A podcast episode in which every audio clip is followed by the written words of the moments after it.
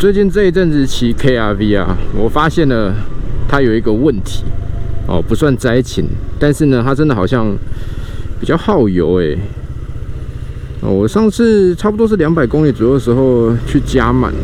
然后现在已经又剩，这算一格还两格？那当然这个部分呢，呃，因为我太晚开始想到油耗的数据哦，所以呃，我后来又弄了一个表格，呃，跟我们车界百科全书瑞克大大呢，呃，要了一个表格，之后会完整的记录我到底哎每次加满油，然后花多少钱，然后可以骑多少公里哦，这些呢记起来，在长期试驾呢，再来跟大家好好的分享。那上一支影片呢，我们讲到了去以色列哦，进了饭店之后呢，感到非常之震惊。因为当我进到那一个五星级饭店，它其实真的蛮高级、蛮豪华的哦，用料啊，或者说它给予的服务都很棒哦。但是呢，当我拉开窗帘的时候，我真的傻眼。它窗帘外啊，就是无敌海景哦，非常非常的漂亮。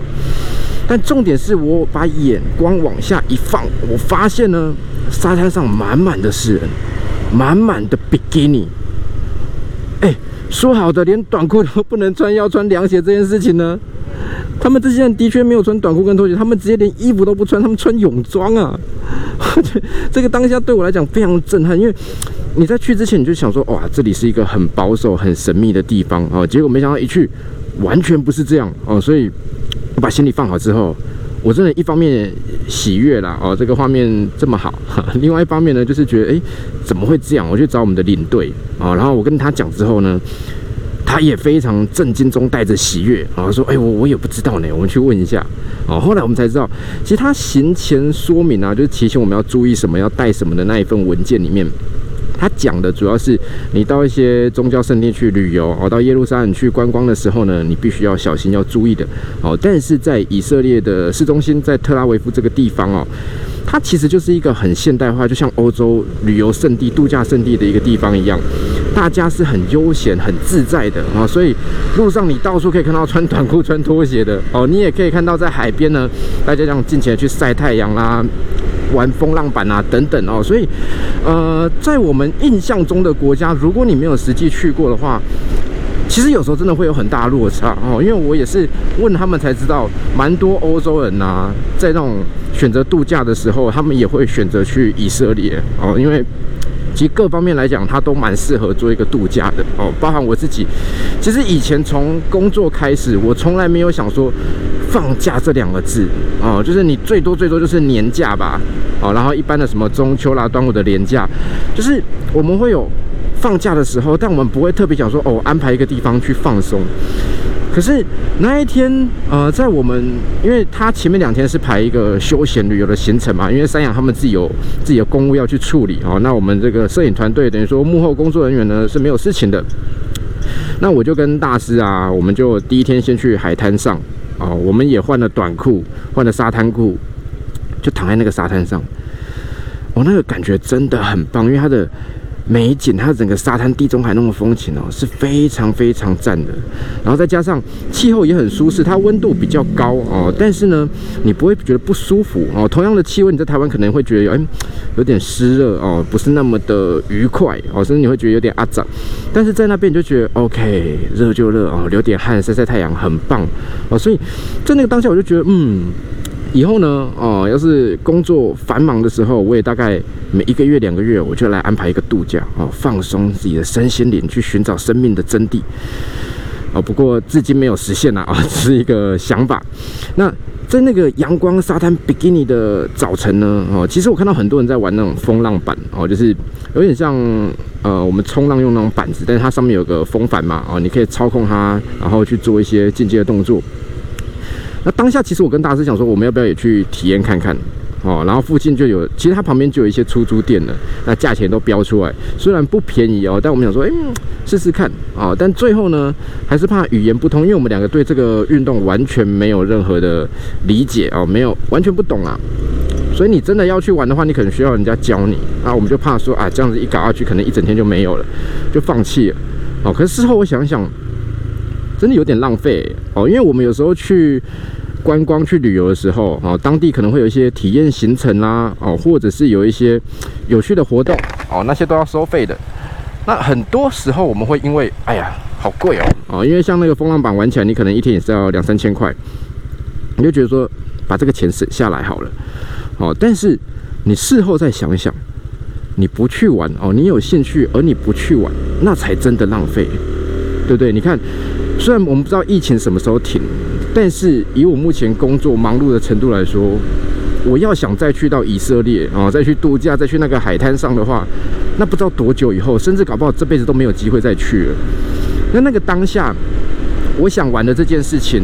我没有花钱，我只为了 OK，我省这两三千块，我就不去做，那会变成我这辈子都没有办法去做。诶，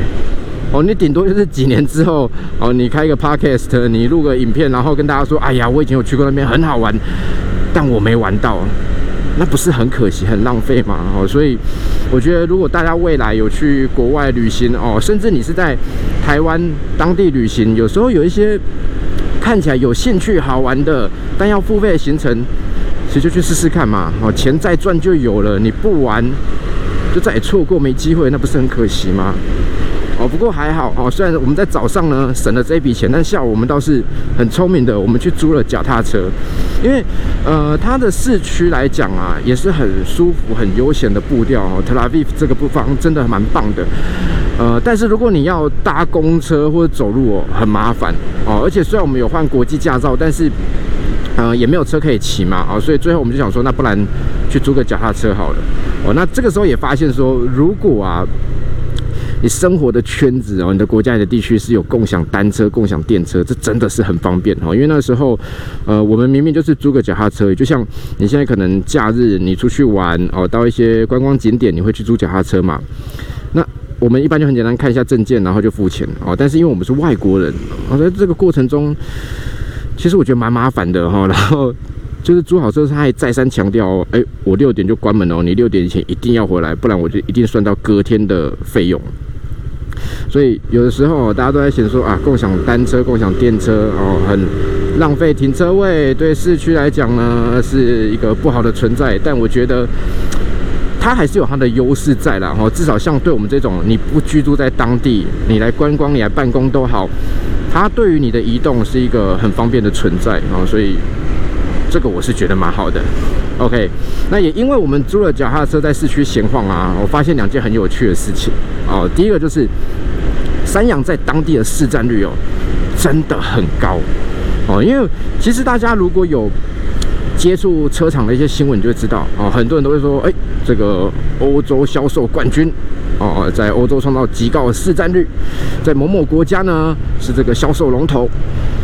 但老实说，你也没去过，你也不知道他那个，因为大家都听标语嘛，我们不会特别去看。好，那你说你是销售冠军，来，你卖几台，市占率是多少？我们比较不会去查这样的资讯哦，所以有时候我出国到当地啊，我就会去看一下啊，到底你所谓卖得好，销售冠军，市占率极高，到底是怎么回事？啊，我就会在市区走的时候，我去看他们停车格，到底你的品牌在这个。停车场里面哦，像这边一看哦，有多少车是你们家的？但我发现山羊在以色列街头的能见度真的非常的高哦。一般的停车格或者说路上在移动的车辆来讲，哎，不夸张哎，真的大概三分之一、三分之二哦，就是你看到多半都是没有。我今天只是想说哈，我想要避开那个讨人厌的圆环，所以来换个位置啊，走一下这边桃子园。小时候呢，就是因为我们住的是那个算混合型的眷村啊，军工教都有，所以有时候一些长辈啊，这个职业军人的长辈，他们生日啊要请吃饭，六十大寿、七十大寿，就会来桃子园这边，或者是四海一家。那啊，海陆弟兄辛苦了。好，那回到那个以色列街头哦，我就发现山羊真的在当地经营的很好哦，所以这个是。比较骗不了人的，因为你说，哎，数字再漂亮，可是路上没你的车，那不是很奇怪吗？哦，但他们真的到处都有，而且，呃，他们的习惯跟我们不太一样哦。这个我会在下一集哦。本来呢，我想说这一集应该是下集，但是后来整理资料发现，有太多东西可以讲了哦，所以呢，这一集算是中哦。那中要是真的讲不完呢，还会有这一集会变成中一啊，下一集就变中二哦。等到确定可以讲完的时候，我们再来规划一个下集。好，那呃，关于三洋的车辆啊，在当地的市占率，还有他们的购买习惯有哪些奇怪特别的地方，我就在下一集呢再跟大家分享。哦，这一集就纯粹分享我们在街头啦，哦，旅游所遇到一些奇人怪事。好，那除了市占率很高之外，另外一件事情就是啊，当我们从饭店要离开的时候，我看到有一个军人啊，看起来就是要放假的样子。那为什么说他放假样子？因为他上半身就是那种我们平常会穿那种素色 T 恤嘛，啊，下半身是他的军裤，然后军靴，然后背一个 Nike 的包包，手上呢还提着一双 Nike 的鞋子，然后听着耳机，就很悠闲。你一看就知道那是阿兵哥要放假哦，这个应该是刚要回家啦，还拿着一大包塑胶袋，应该是积了一个礼拜没有洗的衣服要拿回去洗。我看起来很悠闲，跟台湾一般的阿兵哥差不多。哦，但是有一件事情。让我觉得很讶异，停下脚步想要偷拍，就是他虽然整个人就是一副放假的节奏哦，看起来很悠闲，但在他众多行李之中啊，他居然背着一把枪，哦，背着一把像是 MP5 那样的冲锋枪，我没有看清楚型号，这实在是太难理解了。就是你像我们一般放假，OK，有些人他可能迷彩裤穿着哦，鞋子也没有换，就赶快骑着车回家了，想要早点休息，可以理解。但是你怎么会连枪都带回家呢？哦，这个在台湾是很难想象的。但是你转念一想，哦，以以色列它当地的这个状况来说，可能随时会有战乱嘛，哦，随时会有状况。那我把枪带在身上，诶，我衣服一穿，我就可以上战场了，好像也合理哈。但是 这个还是蛮恐怖的，因为再怎么样，你直接军人放假，你就把枪交回去，然后你就回家嘛。但是你可以把枪背回家，真的是。蛮神奇的哎，我想看台湾又是哎临时有这个战争要发生，那我们第一件事情就是先回部队哦，先销假，然后把衣服换好，把手机充好电，然后你就开始去找你的安官哦，因为你找不到安官，你就没办法开你的这个枪械室，你就拿不到你的枪。那枪拿出来呢，还要保养一下，因为也不知道能不能开。但是他们就随时把这个枪哦，而且是看起来很先进的冲锋枪呢背在身上哦，所以我觉得真的是国家民情哦，整个。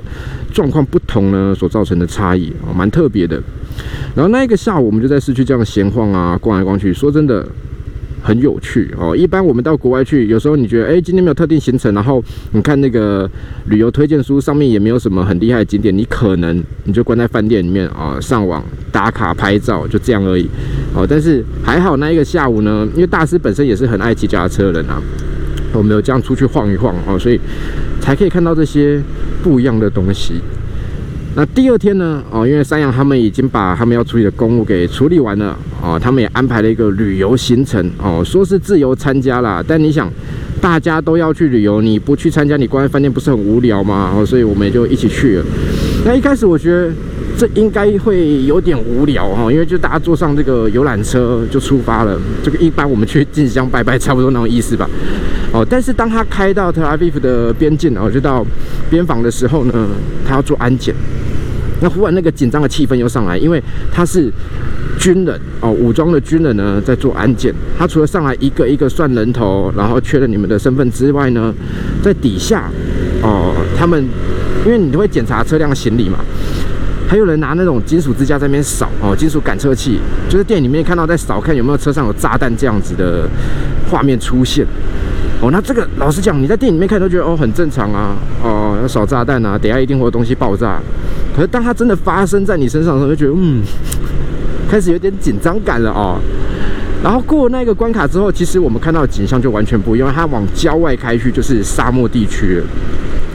然后他停的第一个停靠点啊，居然是一个休息站哦，就是。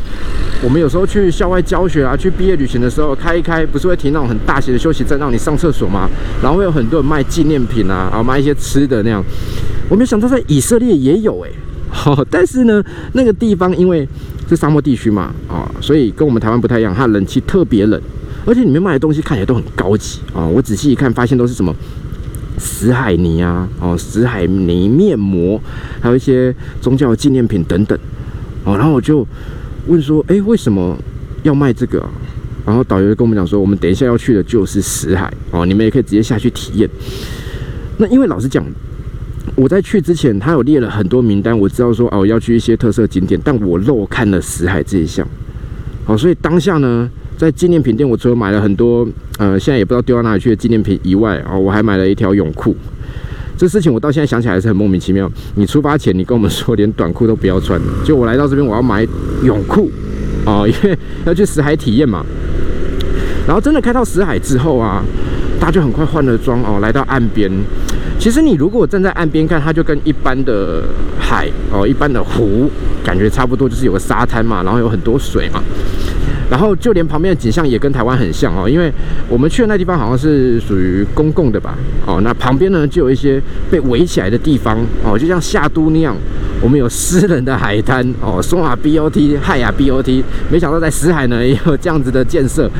哦，那这个导游就跟我们说，哎，我们可以用这片很广阔的区域哦，但不管你怎么漂，记得不要漂到旁边去哦，那是人家高级饭店的地段啊，说 OK。然后再还提醒我们哦，你在死海上，因为它盐分很高哦，它的盐的比例相当高，所以当我们今天在海面上哦，你漂浮的时候，你会发现你可以整个人浮在上面，你不用特别出力哦。一般我们在学游泳啊，或是刚开始在玩水的时候，都会有人教你水母漂哦，你要放松自己才可以浮在水面上，但它不用哦，因为它浓度真的很高，所以你就往后一躺，哎，你就飘着了，不需要任何的技巧哦。那当下我当然很兴奋啊，那我就问。因为我们很白目嘛，啊，这个漫画看太多，我就我们导游说，哎，那如果啊，我在上面啊，我在岸边，我全力冲刺，我用跑的，我能不能跑在这个海面上？哦，因为我想说，一般的海你踩就沉下去嘛，它既然浮力比较强，我用力多跑是不是可以多撑个两下？我就开个玩笑，因为想说这就是查克拉的概念，哦，没有想到呢，他脸色大变，哦，忽然非常严肃跟我说，不。只有耶稣可以，我明白啊，宗教信仰是很需要尊重的，但我很明显就是在开一个玩笑，你不用这么严肃吧？但那件事情也提醒我啦，就是说，当你去到一些哦对宗教态度上是比较严谨的地区的时候，哪怕你没有那个意识，你都要小心一点哦，因为可能不知不觉中呢就得罪人了。哦，但还好那个导游并没有。离我太久哈，没有生气太久啊。后来我们就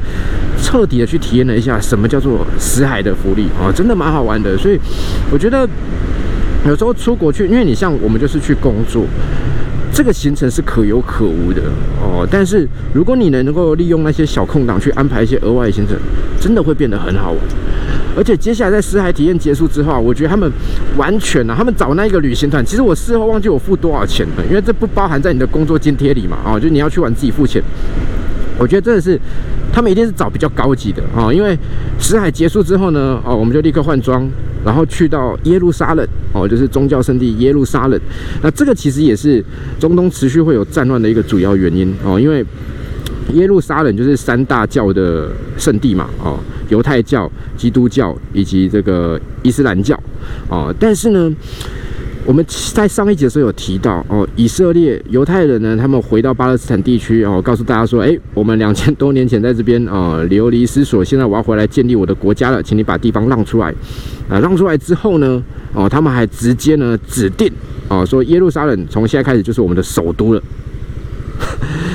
这概念就大概是。有一个人哦，跑来说要住你家啊，你也跟他一起住了。然后他有一天跟你说：“哎，你们家的神明厅啊，以后呢就是我的神明厅了啊，我可以允许你们进来，但是要经过我同意。”你不打他才奇怪，而且是伊斯兰教，你舍不得去惹伊斯兰教。好，所以在去到那边之前，我们的心情是有稍微转换一下哈，因为他有再一次的提醒我们，前面的啊，你们各种玩笑啦，或者说不注意的地方都没关系，但接下来。要去耶路撒冷啊，大家皮绷紧一点哦。你带着一个严肃的哦、谨慎的心情去，就不会有事啊。但是如果你要在那边瞎搞的话，那后果自负，我们不会救你。好，那去到那边呢，其实呃，他安排的行程很有趣。一开始他们就带我们在市区走哦，他说我现在要带你们走这条路，就是当初耶稣哦这个受难的一条路哦，他怎么样去到山顶哦，然后怎么样去受刑为世人赎罪，所以我们走了好长好远哦。那途中呢，当然有经过一些当地的市集，那个地方的感觉就跟特拉维夫又完全不一样了啊，就是很中东、很异国氛围的哦。但是钱包要小心哦，虽然我忘记导游有没有。因为有些国家像意大利，我们去逛市集，每个人都会提醒说钱包顾好，钱包顾好。哦，忘记当地的治安到底怎么样了哦，但是人真的太多了。哦，所以在这个一路过程中呢，哦，导游有时候还会停下来，来，你看一下这个墙壁上这边有个凹洞，哦，有没有看到？来，大家后面的靠过来哈，有没有看到这个凹洞？哦，有。这个呢，就是当初哦，耶稣前往山顶的时候走累了，停下来，手放在这边，哦，就留下的神迹。我姑且不论哦，为什么两千多年来你们都没有都市重建哦，没有都市更新？他如果今天手放在上面，就会有这么大的一个痕迹在。那你们当初到底是怎么把它关起来的？你们到底是用什么样高科技的材质才能做出那个十字架把它固定起来的？那手一摸就碎了哎！哦，当时罗马人要是有这个材质呢，有留下来，大家研究一下，搞不好变成那个黑暗兵器，超强。好，然后就这样一路上看着各种神迹，最后呢来到我们的目的地啊，目的地呢就是耶稣复活的地方哦。那个地方其实它真的弄得蛮神圣的，就是我记得是一个圆顶的建筑哦，然后呢在这个建筑物顶上还有开一个洞哦，就像真的我们说的耶稣光一样，我就光直接从上方照下来，哦，看起来很神圣。就是你再白目再喜欢开玩笑，你去那边哦，你都会整个心情上变得肃穆了起来哦，所以。呃，我觉得这个地方虽然我我对呃，应该说我妈妈这一边呢，就是他们我妈的家族这一边都是很虔诚的基督徒哦。那我个人本身呢是比较属于无神论者哦，就是都尊敬哦，没有特别的宗教信仰啊。但是看到当下，你还是会觉得哇，很不一样啊，有受到这种感召的那种感觉，然后差点自己要升天了。好，那这个行程上来讲，其实。当天蛮后悔的是哦，我应该出发之前多做一点功课哦，包含要去死海，你自己要知道嘛。那你应该查一下说，哎，在那边有什么事情可以做，拍照怎么样才好玩。然后再加上后来在耶路撒冷所看的，包含哭墙哦，还有小朋友跑过来飞踢。因为 其实呃，当地来说，我记得好像是伊斯兰教嘛，他们是不允许呃外国人随便拍照的。那我记得有一个团员，他就看到一个小孩很可爱，他就拍他。然后拍完之后，那小孩就跳起来飞踢他，然后还骂了一句不知道什么东西啊，然后就跑掉了。然后后来导游跟我们讲说：“哎，那个不要乱拍照哈，因为当地尤其是小孩子，大人都会教说不要让外国人拍照哦，所以呢，他才有这个激烈的反应哦。虽然当下我笑蛮开心，因为又不是踢我，在后面看到我想说 干超白痴。好。”呃，重点是，我觉得你去到每一个地方，如果在那之前你可以做一点功课哈，即便不是每个人都对于历史啦、文化啊这些事情很感兴趣，可是如果你今天去之前哦，你先了解说这边发生过什么事情哦，这个建筑物这边的风土民情是怎么样，其实玩起来会更有趣。哦，就像你看到哭墙，你知道哦，这个承载着他们上千年的记忆。但是如果你没有去做功课，你不知道它是什么的话，你顶多就是哦，很多人在这边哦做一些奇怪动作，做念叨，然后墙上塞了很多纸，嗯，来拍个照吧，自拍吧，哦，以上，那不是很无聊吗？哦，你会发现，如果你都用这种很简便的方式去旅游啊，那么二三十年之后，你回顾你年轻时候的照片啊，通通都一样。哦，都是一样的自拍，然后挡住大部分的建筑物，然后你只看得到你 hashtag 当时在哪里。哦，顶多呢就是滤镜不一样，哦，其他都相同，那不是很无聊吗？哦，所以我建议大家，你真的出国旅游去玩的时候，有时候多做一点功课哦，它会让你旅途变得更有趣哦。而且呢，你最好在这个旅途的过程中，因为很多时候你像我们是搭游览车去嘛。你可能在车上你就睡觉或划你的手机哦。你现在出国漫游，有时候有吃到饱，很方便嘛。可是我觉得这样也很浪费哦，因为你像我们有时候看那种电影，像之前看那个亚当·山德勒那一部很荒唐的什么《沙龙特务》哦，里面也在开山羊的玩笑。可是当你在这个旅途过程中，如果你不睡觉，你去看外面沙漠地形，就发现真的很多山羊，就是很多梗、很多细节，你必须在当地的时候。你把你的五感打开，嗯，就仔细感受，就像我们一路靠北一样。有时候骑一骑，最近都在讲故事，比较专心呐。